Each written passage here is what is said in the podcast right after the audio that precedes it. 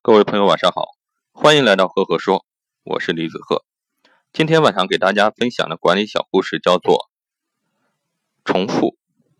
说有一个养鸟人得了一只鸟，教了他一句“谁呀”，鸟立马就学会了。再教他第二句啊，怎么教都不会。最烦人的是，听到什么声音他都会说“谁呀”。养鸟人非常生气啊，就把那个鸟送给我老婆。我老婆想把它放在家里看门也行。一天，他出门就把鸟放在家里了。下午来了一个抄表的，一敲门，鸟就说：“谁呀？”抄表的不知道这是鸟还是人啊，还认真的回答：“抄表的。”这鸟不会说别的，接着问：“谁呀？”抄表的心想：“顾客永远是对的。”很认真的回答：“抄表的。”这一问一答。一个下午就过去了，愣是把抄表的气死了。晚上我老婆回家，看到门口躺着一个人，自言自语的说：“这谁呀？”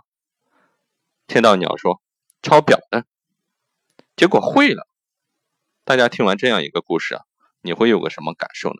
其实这个故事就是告诉我们，教育一定要重复、重复再重复。作为管理者，作为教育者，我们一定要有。耐心，一而再，再而三的，你要反复的唠叨，下属就会了。你想要告诉的人，他也就会了。所以说，教育的意义在于重复，重复再重复。好了，这个故事就分享到这里。那我看最近关注我的朋友越来越多，如果你喜欢我的分享呢，欢迎关注赫赫说，也欢迎在下面跟我留言互动。这样的话，我就能知道。大家更喜欢什么内容？我可以有针对性的选择一些内容进行回答、进行互动。有什么问题，随时给我留言。好了，那今天晚上就到这里，谢谢各位。